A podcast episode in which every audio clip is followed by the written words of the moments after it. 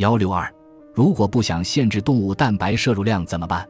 你是不是还没有做好完全放弃摄入动物蛋白的准备？好吧，我听见你的心声了。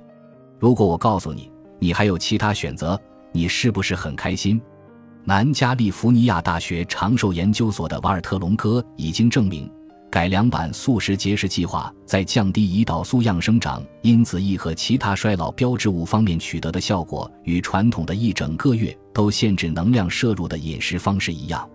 而你每个月只需有五天将你的能量摄入量控制在九百卡路里左右。十六，也就是说，你每个月只要有五天限制能量摄入量，并远离动物蛋白。你从中获得的好处就可以媲美加入国际热量限制协会一个月的效果，你还不需要那么费力。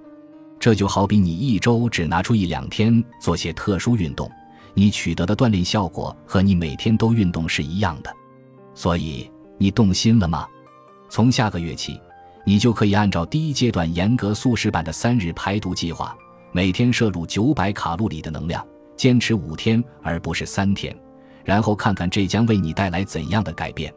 后文中还会介绍五日改良版素食节食计划。你可以把第一阶段的三日排毒计划延长两天，你也可以对食谱做出微调，只要保证每日的能量摄入不超过限定值即可。在这个月剩下的时间里，记得遵守第三阶段的规则，最终你会建立起一个可以让你终身受益的饮食习惯。